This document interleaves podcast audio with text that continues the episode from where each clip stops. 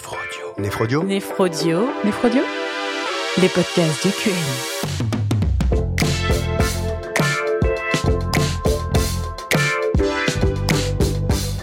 Bonjour, je suis Antoine Lano, néphrologue à Caen. Bonjour, je suis Lucille Figard, néphrologue à Nantes. Aujourd'hui, Lucille, tu vas donc nous parler dans ce podcast de Néphrodio de transplantation rénale, si je ne m'abuse. Je crois que en 2019, les chiffres qui nous ont été donnés étaient que 8000 patients étaient inscrits pour une transplantation rénale, en regard de 3600 qui ont été transplantés effectivement. On peut donc en conclure qu'il y a une vraie pénurie de transplants en France. Oui, malheureusement, de nombreux patients n'ont pas accès à la transplantation. C'est problématique car la transplantation est indiquée en cas de défaillance d'un organe vital, type une défaillance cardiaque, une défaillance hépatique ou une défaillance rénale. Alors nos patients qui ont besoin d'une transplantation et qui ne sont pas transplantés sont en attendant en dialyse, en hémodialyse ou en dialyse péritonéale, mais leur survie est malheureusement moins bonne. On essaye donc de les transplanter au maximum. À savoir qu'il y a des transplantations combinées, en particulier pour nos patients diabétiques. On peut faire des transplantations rein, pancréas. Il y a également d'autres types de transplantations combinées qui peuvent se faire dans différentes pathologies. C'est très clair.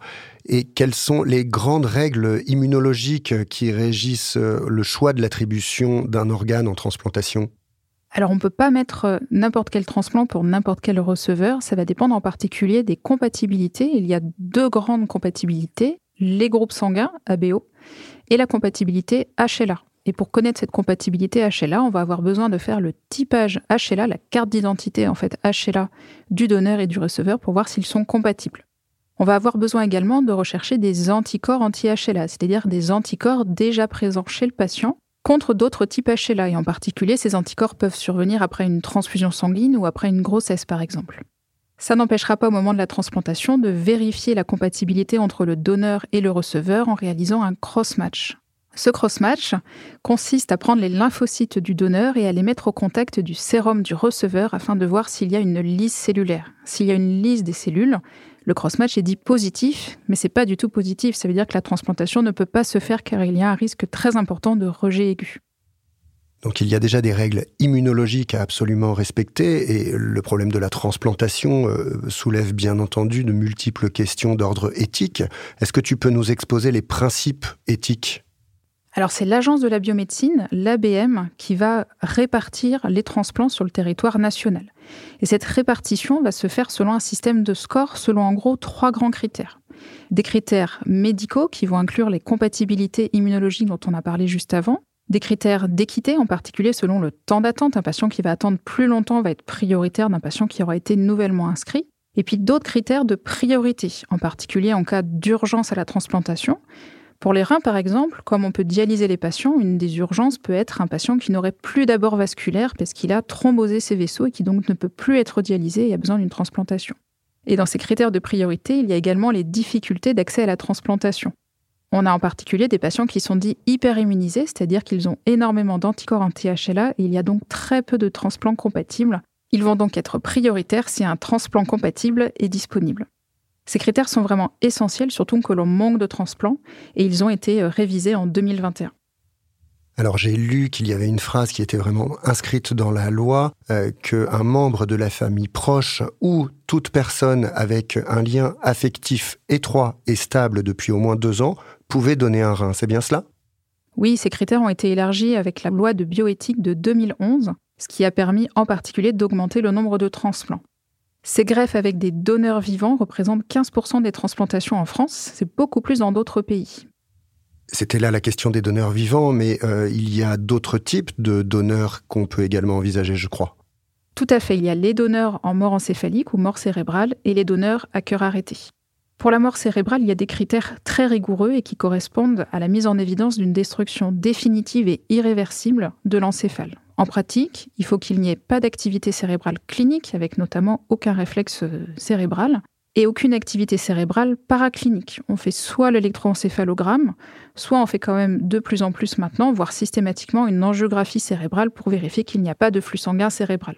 L'autre catégorie de donneurs sont les donneurs à cœur arrêté après un arrêt cardiaque ou suite notamment à une limitation des thérapeutiques actives chez des patients en réanimation. Dans tous les cas, le donneur vivant, ça reste la meilleure option quand elle est possible, avec la meilleure survie à long terme du transplant. On est par contre très précautionneux pour protéger les donneurs vivants. Il ne faut pas qu'ils aient de pathologies sous-jacentes qui pourraient augmenter leur risque après ce don de rein.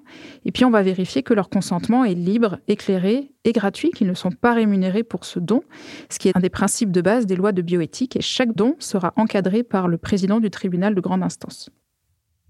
Tu nous as parlé de survie du transplant. Est-ce qu'on peut en conclure que la transplantation euh, ne dure pas toute la vie?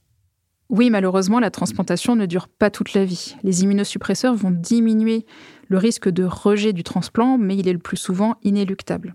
A l'inverse, le traitement immunosuppresseur va augmenter les complications, notamment les infections et les cancers, et tout le jeu des transplanteurs va être d'essayer de trouver l'équilibre entre les deux. Pas trop de rejet et pas trop d'infections ou de cancers. Ça va passer par une surveillance pharmacologique, un monitoring des résiduels des traitements administrés pour vérifier qu'ils sont dans les cibles. Et puis on fera très attention aux médicaments qui sont pris par le patient transplanté. Il peut y avoir des interférences, des sur- ou des sous-dosages. On fera également attention à certains produits alimentaires et en particulier le jus de pamplemousse. Ces traitements immunosuppresseurs ont l'air vraiment d'être un champ spécifique pour les néphrologues. Est-ce que tu pourrais nous en parler un petit peu plus? Alors en quelques mots, on a le traitement d'induction qui va être fait juste après la transplantation, puis le traitement d'entretien. Le traitement d'induction, on veut une immunosuppression forte pour limiter les rejets qui sont très importants dans la première année de transplantation. En pratique, on a deux grandes classes. Les anticorps polyclonaux déplétants, comme par exemple les anticorps antilymphocytaires, ou un anticorps monoclonal non déplétant, qui est souvent un anti-IL2. Pour le traitement d'entretien, il y a différents schémas, mais en général, on utilise un inhibiteur des calcinurines, la cyclosporine ou le tacrolimus, associé à un antiprolifératif, par exemple le mycophénolate mofétyle. Et puis on donne très souvent des corticoïdes aux patients transplantés. Le traitement sera à vie et une observance parfaite est essentielle pour limiter les rejets. Merci beaucoup Lucille. Alors pour finir, j'ai une petite question de sémantique. J'ai fait bien attention à faire comme toi, mais on dit greffe ou transplantation rénale? Alors on dit transplantation, puisqu'il s'agit d'un organe. La greffe, c'est pour les tissus comme la peau ou les cornets. Mais en pratique, on dit souvent les deux en transplantation rénale. Très bien, bah, j'essaierai de faire comme il se doit. Merci beaucoup Lucille. Merci Antoine.